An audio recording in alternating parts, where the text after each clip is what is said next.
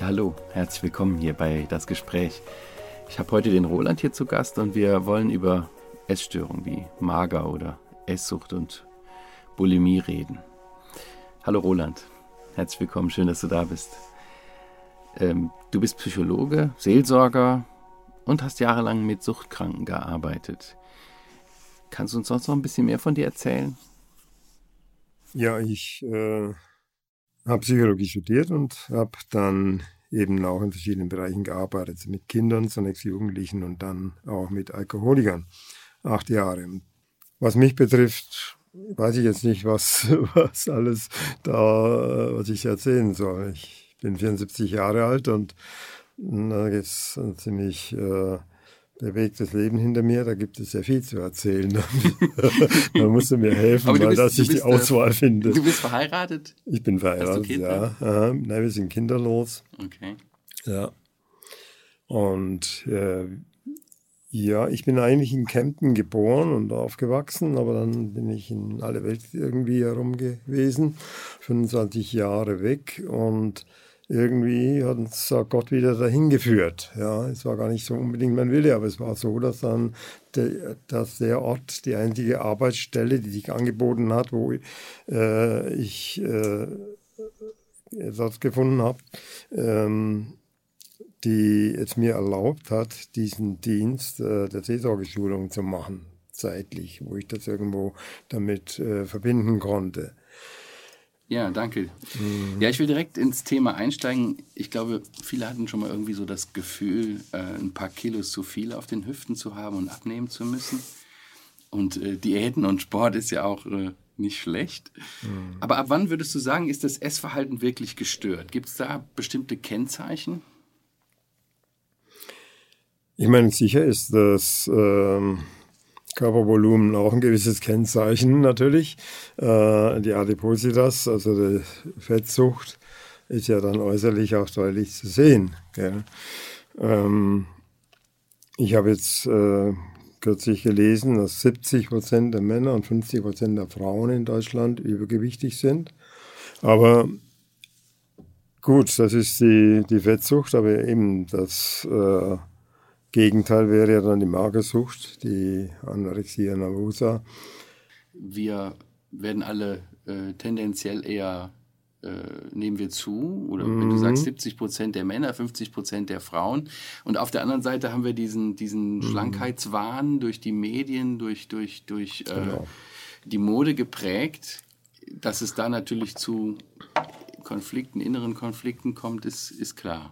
Ist das eine Ursache auch, warum äh, Leute dann auf der anderen Seite irgendwie zu einer Essstörung kommen und Magersucht, Magersucht, Bulimie? Also die kulturelle Komponente ist natürlich ganz wesentlich, das ist gar keine Frage. Ja. Das äh, hast es ja schon angedeutet, ja, Schlankheitswahn, also das, dieses Schlankheitsbild, was bei uns herrscht.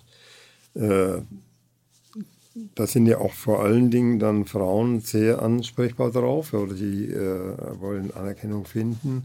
Ja, gerade schon im Teenie-Alter, wo man sowieso da sehr darum bemüht ist, irgendwo anerkannt zu sein. Und dann äh, wird, ist das eben schwierig, ja, da dieses Bild äh, ist eigentlich normalerweise ganz für wenige zu, zu erreichen, sei denn, sie, äh, sie hungern ganz bewusst oder ja, und das, das ist verhängnisvoll, weil diese falsche Bewältigungsstrategie, die wird dann mhm. eigentlich zum Problem. Ne? Mhm. Einige Gründe hast du schon genannt, warum jemand eine Essstörung entwickelt. Ist ja sehr verschieden und individuell, aber gibt es aus deiner Sicht auch etwas, was gehäuft auftritt als Ursache, als Grund? Ja, also Hauptgrund ist sicher die innere Lehre, klar, aber die innere Lehre hat ja auch Gründe. Ähm, das kann, hat sehr viel zu tun auch mit der Identität, mit äh, dem Bild, das ein Mensch von sich selber hat eben noch, äh, also mit Minderwertigkeit, also das ist fast immer da, das Gefühl, ich nicht wirklich wertvoll zu sein. Okay. In äh, der Medizin, da gelten Essstörungen ja als ja, seelische Krankheit. Siehst du das auch so? Ja, das ist die Frage, was ist äh, seelische Krankheit? Also das ist eine komplexe Sache, weil der Krankheitsbegriff ist ja schon in der Medizin unklar. Gell? Und man kann ja Krankheit nur definieren, indem man auch zuerst mal definiert, was Gesundheit ist. Ja? Und auch darüber sind sich natürlich äh, die äh, Experten auch nicht einig. Gell? Was ist Gesundheit? Äh, da sind ja Wertsetzungen auch erforderlich, um das zu definieren, gerade im psychischen Bereich. Ja.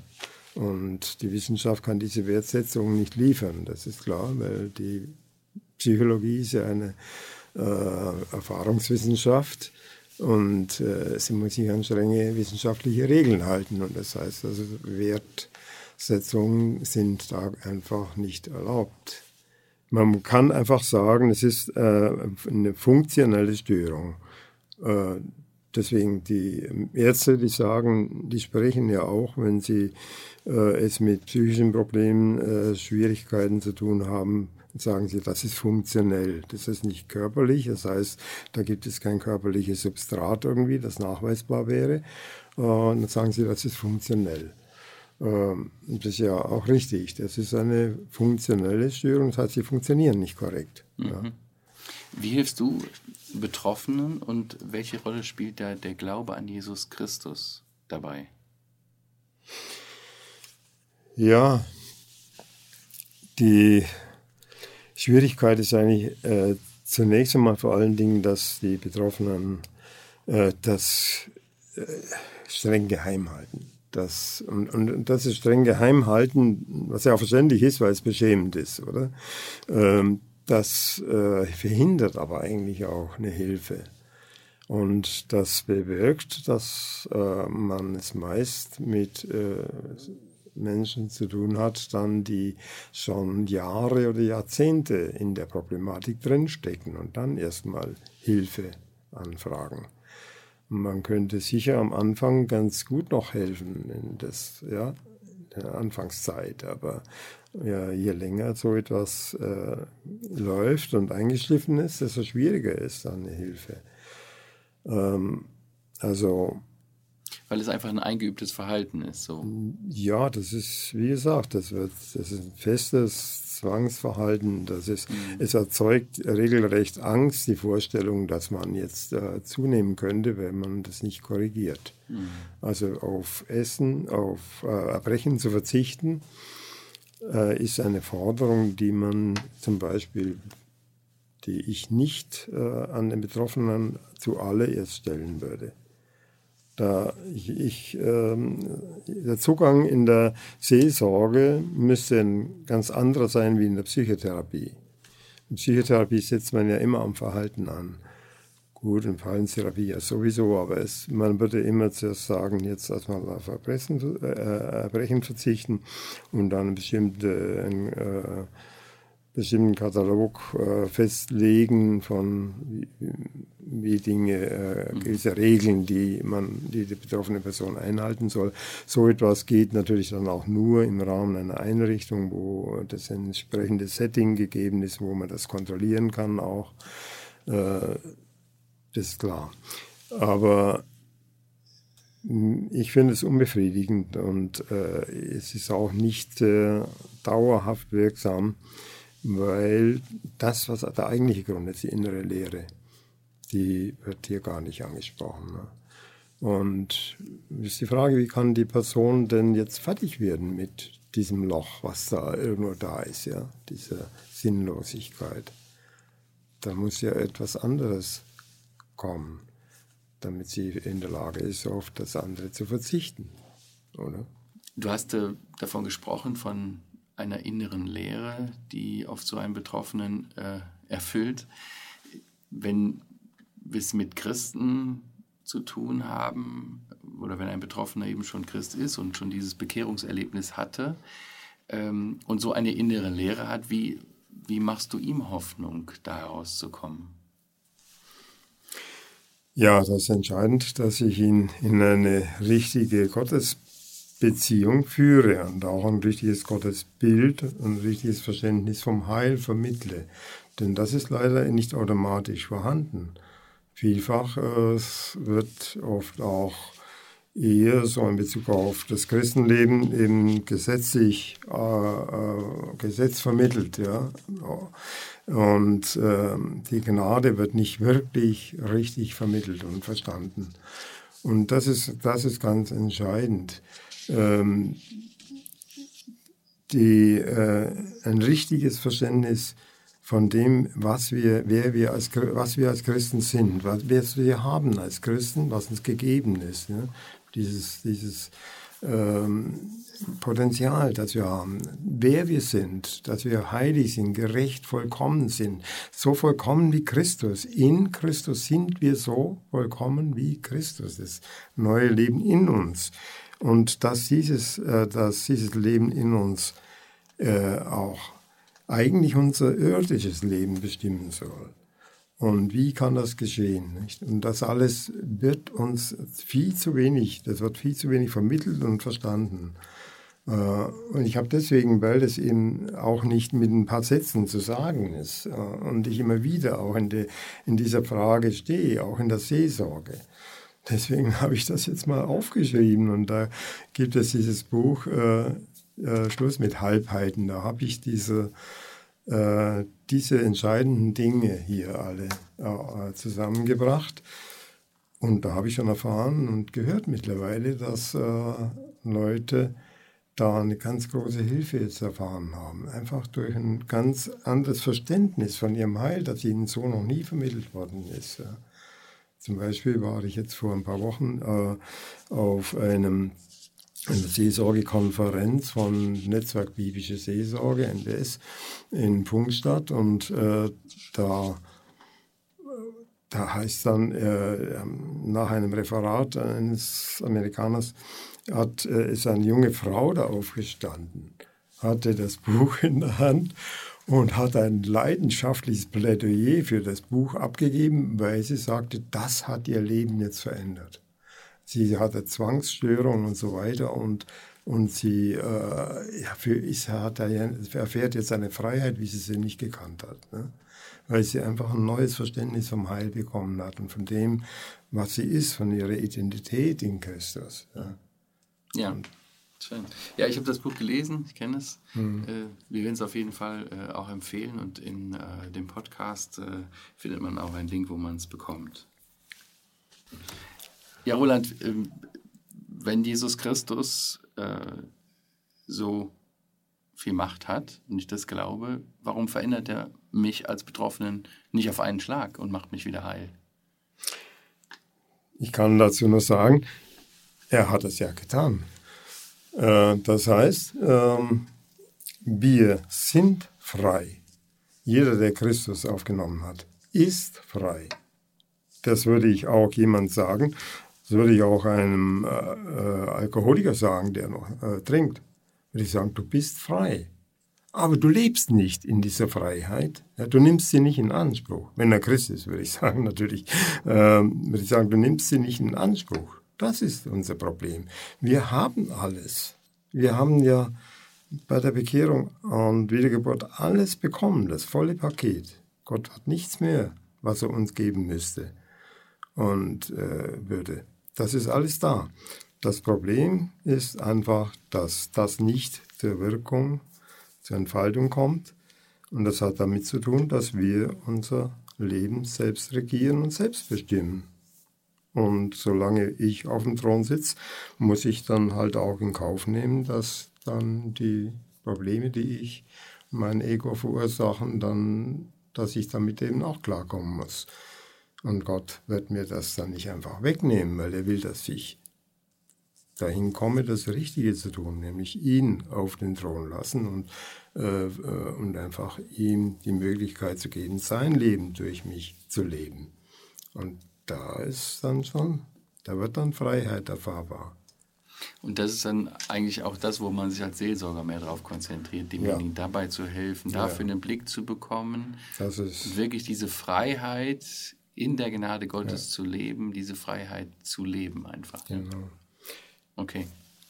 Wenn ich das richtig verstehe, äh, machst du einen Unterschied zur Psychotherapie äh, in der Seelsorge, da du das eigentliche Problem angehen willst. Mhm. Habe ich das richtig verstanden? Äh, ich kann nicht feststellen, dass die Psychotherapie irgendwie besondere Erfolge hätte in der Bewältigung dieser Problematik. Ja, das finde ich nicht.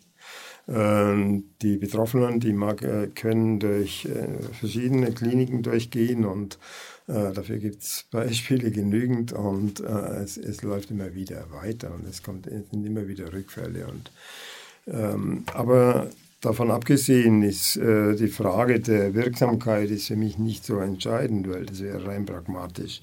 Äh, es geht äh, um was anderes. Seelsorge hat eine völlig andere Zielsetzung als äh, Psychotherapie. Ähm, Seelsorge, bei der Seelsorge geht es nicht primär jemanden, darum, jemanden gesund zu machen. Seelsorge ist nicht Therapie. Ist, äh, wir wollen nicht jemanden heilen, in dem Sinn, ja, gesund machen, geheilen. Wir sind keine Heiler als Seelsorger und wir haben auch gar nicht einen Auftrag, äh, sondern es geht in der Seelsorge darum, das Heil wirksam zu machen und wirksam werden zu lassen in dieser Person. Das musst du erklären. Das, Was meinst du damit? Das Heil würde heißen, äh, die Seelsorge äh, ist ja in erster Linie auch äh, eine Hilfe für solche, die äh, sich als Christen verstehen, die also Jesus Christus in ihrem Leben angenommen haben, die ähm, also von daher ähm, schon das Heil haben, ja, den Heiligen Geist in sich haben und das Heil ist schon da. Nur ja, und die, die Möglichkeiten sind prinzipiell da. Das ist, äh, es sind gewaltige Ressourcen eigentlich auch in dem Heil aber sie haben keinen Zugang dazu.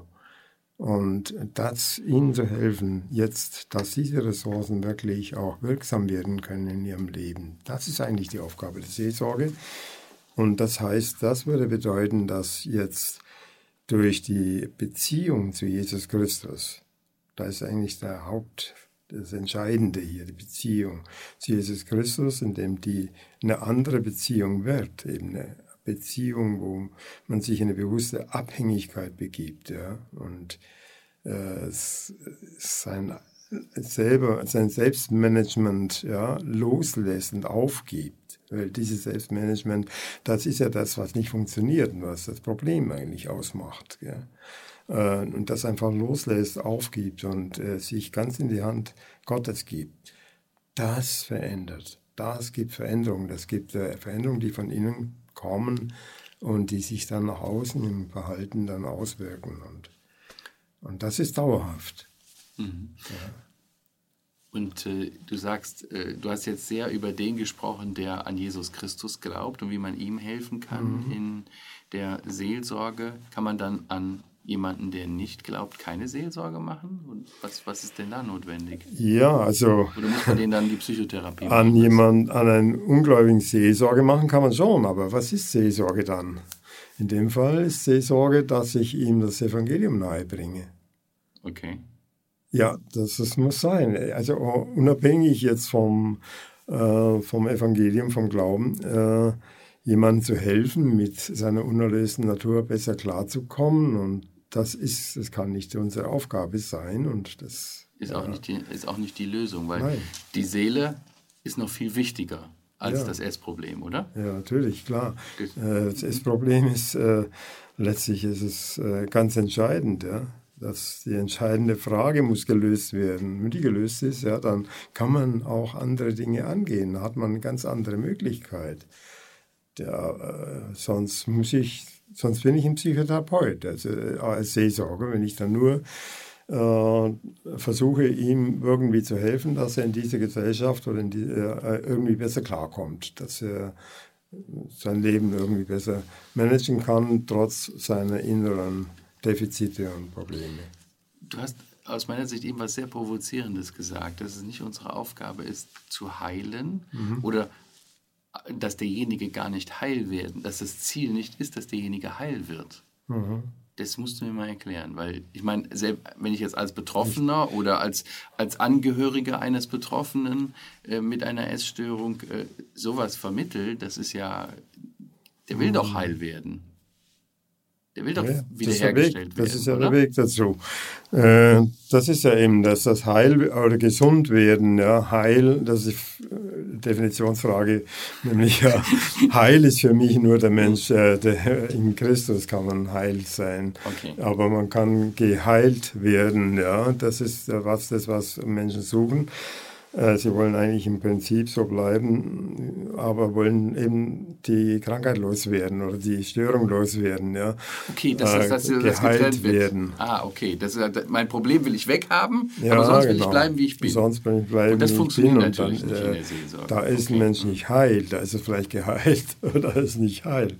Gell? Äh, okay. Das geht weit darüber hinaus und das ist das Grundmissverständnis, äh, das da ist. Äh, deswegen viele äh, Seelsorger auch äh, verstehen sich eigentlich im Grunde genommen als Art Therapeuten. Deswegen natürlich versucht man dann auch in der äh, weltlichen Psychotherapie Anleihen zu finden. Und äh, ja, aber das ist in der Schrift nirgendwo zu finden. Okay. Um ein konkretes Beispiel zu nennen. Ähm, Essgestörte berichten immer wieder davon, dass ihre Gedanken nur irgendwie ums Essen kreisen. Genau. Wie, wie kann man diese Gedankenspirale durchbrechen? Roland, was würdest du sagen? Ja, man muss jedoch natürlich was anderes ersetzen. Man kann Gedanken nicht einfach nur abschalten, so geht es sicher nicht. Man muss sie durch was anderes, eben was Positives ersetzen. Und äh, einem Christen würde ich schon raten, dass er dann ganz bewusst einfach mal äh, sich, wenn er das erstmal wahrnimmt, das ist ja immer die Schwierigkeit, äh, das läuft einfach so ab und man, die Betroffenen merken das gar nicht, dass sie jetzt in, dieser, in diesem Kreislauf drin stecken. Ja, das kann jemand äh, eine Stunde lang äh, äh, da am Grübeln sein und, äh, und, merkt schon gar nicht richtig. Ja. Also er muss erstmal das wahrnehmen überhaupt. Aha, jetzt läuft bei mir wieder was ab. Ja, und dann aber auch äh, sich bewusst jetzt was anderem zuwenden. Er kann ins Gebet gehen, er kann äh, ganz bewusst vielleicht die Bibel in der zur Hand nehmen, er kann auch etwas anderes äh, lesen, was ihn einfach auf eine andere, in eine andere Richtung in seinem Denken bringt. Mhm. Okay. Ähm, körperliche Folgen sind bei Essstörungen ja da. Mehr Stresshormone werden ausgeschüttet, die Schilddrüse arbeitet nicht mehr richtig, Leberwerte sind erhöht und so weiter. Ja, ja. Die Folgen der Seele sind dann erstmal nicht so klar zu erkennen. Kannst du uns einen Einblick geben, wie äh, die Essstörung auch auf die Seele eines Betroffenen sich auswirkt? Ähm, die Identität äh, dieser Person sehr stark äh, beschädigt ist ähm, der Mensch braucht eine einigermaßen funktionierende Identität. Ja. Das ist ganz grundlegend. Und äh, normalerweise macht man sich diese Identität selbst irgendwie, baut man sich das auf. Man hat äh, äh, bestimmte Leistungen oder andere Dinge, die man äh, in, äh, eben dann, woraus man eine Bedeutung ziehen kann. Ja. Bedeutung und Sicherheit sind so grundlegend hier. Und äh, das ist natürlich eine falsche Identität, die hier existiert und die, die äh, im Grunde keine Grundlage ist. Ja. Das ist, von daher ist diese Person sie hat kein Selbstbewusstsein, sie kann, äh, sie hat keine wirkliche äh, Sicherheit auch, ja. Ähm, das, äh, die Minderwertigkeit wird immer noch mehr gesteigert. Es kann bis dahin gehen, dass sogar Selbstmordgedanken aufkommen. Äh, wozu lebe ich überhaupt noch? Ne? Roland, gibt es irgendwie Wege, da rauszukommen? Wie, wie können wir, wie kannst du als Seelsorger Hoffnung vermitteln? Also ich kann jedenfalls äh, der Betroffene nicht sagen, dass äh, das irgendwie eine schnelle Lösung findet. Das müssen wir einfach nüchtern sehen und sagen. Also ich, äh, ich habe viel mehr Hoffnung, äh, einen Alkoholiker dahin zu bringen, dass er trocken leben kann. Und die haben das ja auch genügend gehabt in unserer Klinik. Das sind äh, viele. Äh, das sind circa 60 bis 70 Prozent der Leute sind wirklich trocken gewesen nach vier Jahren noch. Und das heißt praktisch, dass sie die Wahrscheinlichkeit, dass sie auch dauerhaft trocken sind, sehr hoch war.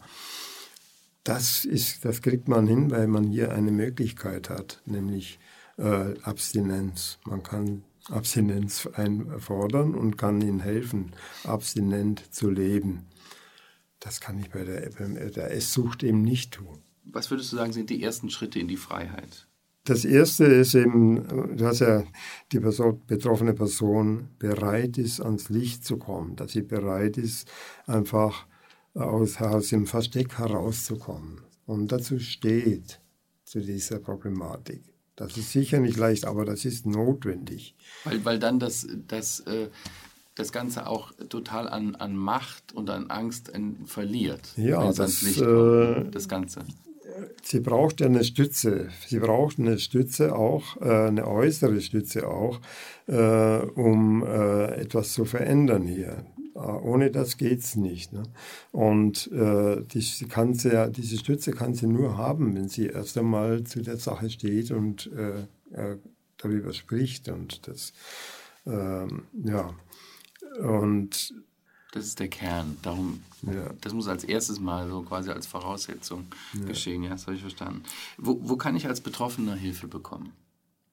Äh, es gibt, es sind hauptsächlich ja psychosomatische Kliniken, die äh, solche äh, Essprobleme und Esssüchte behandeln. Aber einen Christen würde ich nicht so gerne dazu raten, eine psychosomatische Klinik aufzusuchen denn da wird alles möglich gemacht, was also wirklich keine Grundlage hat, auch keine wissenschaftliche Grundlage. Ja, also das, ist, äh, das sind oft mehr Esoterik als, als wirklich wissenschaftliche Arbeit, die da gemacht wird. Äh, abgesehen mal von der, dass natürlich die christliche Seite da nicht äh, drankommt, im Gegenteil. Ähm, also ich es wäre zu wünschen, dass es da wirklich mehr auch christliche Einrichtungen gäbe, die mehr spezialisiert sind darauf. Denn bei solchen Süchten braucht es eine Spezialisierung, da braucht es, das kann man nicht einfach so in, ganz allgemein mit anderen Dingen zusammen machen. Das geht nicht. Da braucht es auch ein äußeres Setting und das, ja, das geht eben nur in spezialisierten Kliniken, ähnlich wie bei den die Fachkliniken, äh, Fachkliniken für Suchtkranke, speziell eben mit, die mit Alkoholismus arbeiten. Mhm. Nur leider gibt es diese Fachkliniken eben nicht für Esssüchtige, äh, auch nicht für Spielsüchtige, obwohl Spielsucht auch ein Riesenproblem ist. Mhm. Ähm, das heißt, die werden oft dann in Kliniken, die ähm, äh, für Alkoholismus eigentlich da sind, werden die oft mitbehandelt. Da laufen die einfach Suchtpatienten mit, oder? Ja, da laufen die mit und wir verlieren vielleicht extra Gruppen, wenn da mehrere da sind, äh, extra Gruppen dann gemacht und ist aber eben auch unbefriedigend. Mhm. Also das Hilfsangebot in Deutschland ist da sehr übersichtlich. Ja. Mhm. Also es gibt Lebenshilfeeinrichtungen eben, äh, nennen wir mal das Help Center. Ich habe das Helpcenter recht gut kennengelernt, weil ich da immer wieder mal Schulungen gemacht habe für die Mitarbeiter. Die äh, haben immer wieder esssüchtige Mädchen auch dort. Äh, die, ich sage jetzt Mädchen, es sind natürlich auch Jungs, die schon mal, äh, die, äh, aber es sind halt überwiegend Mädchen, ähm, die dort dann äh, einige Zeit in dieser Wohngemeinschaft leben und mhm. ähm, ja, auch vom Glauben her sicher einiges mitbekommen und es sind Leute äh, da auch frei geworden, aber auch da ist natürlich die Erfolgsquote nicht unbedingt so, dass man da ja, besonders mhm. erfreut sein Das heißt, kann. es gibt auch eine Rückfallquote. Wie, wie, kann man, äh, wie kann man jemanden ermutigen, dass er den Mut nicht verliert? Auf diesem langen Weg, du hast ja schon angedeutet, dass es ein sehr langer Weg ist. Äh, schneller wird man, kommt man vom Alkohol los, als dass man ja. wieder in ein normales Essverhalten kommt. äh, wie kann man da, wie, wie kannst du da Mut geben? Ich würde von Anfang an äh, das klarstellen, dass es wohl Rückfälle geben wird. Und ich würde sagen, dass auch sagen, dass man, dass das keine Katastrophe ist, dass man das nicht als Katastrophe sehen darf, den Rückfall.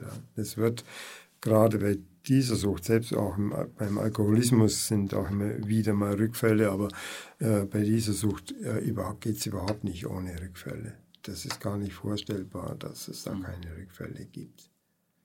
Aber trotzdem, äh, ich meine, es gibt ja Beispiele, wo trotz dieser Rückfälle schließlich dann eine Gesundung eintritt. Mhm. Vielleicht kennen manche der Hörer jemanden, der betroffen ist. Hast du eine Idee, wie man so jemandem helfen kann? Oder kann man als Laie überhaupt irgendwie helfen?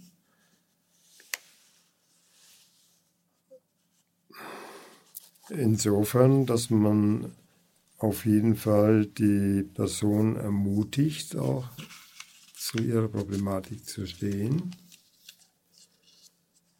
Ähm, sicher, es wäre gut, wenn man jetzt sagen könnte, ich meine, rein ambulant mit äh, mal ein Gespräch wird man der Sache nicht, in der Regel nicht beikommen. Das ist zu wenig. Mhm. Ähm, es wäre, es, es, es, müß, es müsste einfach eine ähm, konstante äh, Begleitung Sache sein, so. ja, eine mhm. Begleitung sein, vielleicht mhm. ein, mhm. Eine Lebensgemeinschaft oder ja, ich meine, jemanden in die Familie aufnehmen ist ja auch nicht so ganz leicht. Ja. Das äh, wird man nicht so leicht auch jemand finden, der dazu bereit und auch in der Lage ist, das dann zu handeln. Mhm. Ähm, ja, also das ist wirklich ein Problem. Ja. Und ähm, ähm, es kann wirklich, es, ich sehe am meisten Hoffnung da, wo entweder ist es eine ungläubige, ungläubige Mensch, die, äh, ungläubige Person, die dann auch zum Glauben findet. Weil das ist ein starkes Erlebnis. Ja?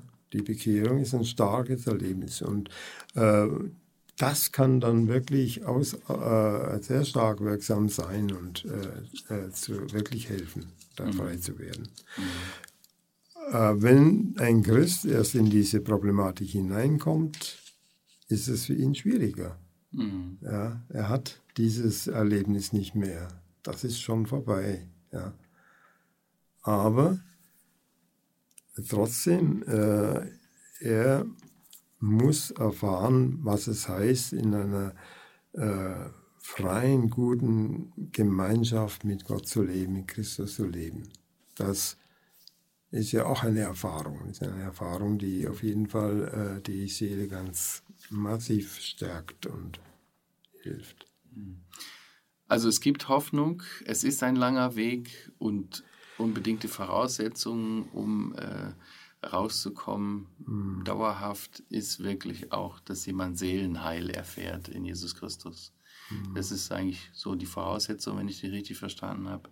Und dann ja. braucht es eben eine gute, lange Begleitung, längerfristige Begleitung einer solchen Person.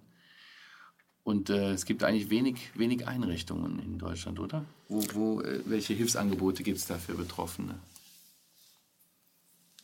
Also eins hast du schon genannt, Help Center, aber sonst ist es da nicht Ja, so es gibt schon andere Lebenshilfeeinrichtungen auch, Wendepunkt zum Beispiel können wir auch ja. durchaus noch nennen. Es, ähm, der ACL sind ja verschiedene solche Einrichtungen zusammengeschlossen, aber nicht alle sind jetzt, äh, nehmen überhaupt solche, diese Problematik auf. Die sind ja auch spezialisiert dann auch, ist ja auch richtig, äh, auf bestimmte Problembereiche. Ähm, es gibt auch eine Liste von den ACL-Häusern. Im Internet kann man sich das ja auch runterladen, wo ja. dann genau vermerkt ist, äh, wie viele Personen aufgenommen werden können, in welchem Alter und mit welcher Problematik und so weiter. Gut, Roland, vielen Dank, dass du hier bei uns warst. Ja, danke schön. Auch. Ja, die Hinweise zu dem Buch und den Einrichtungen, von denen Roland sprach, die findest du in den Shownotes des Podcasts. Und wenn du Fragen hast, schreib uns gerne an seelsorge.heukelbach.org. Ich sage an der Stelle danke fürs Zuhören und bis zum nächsten Mal.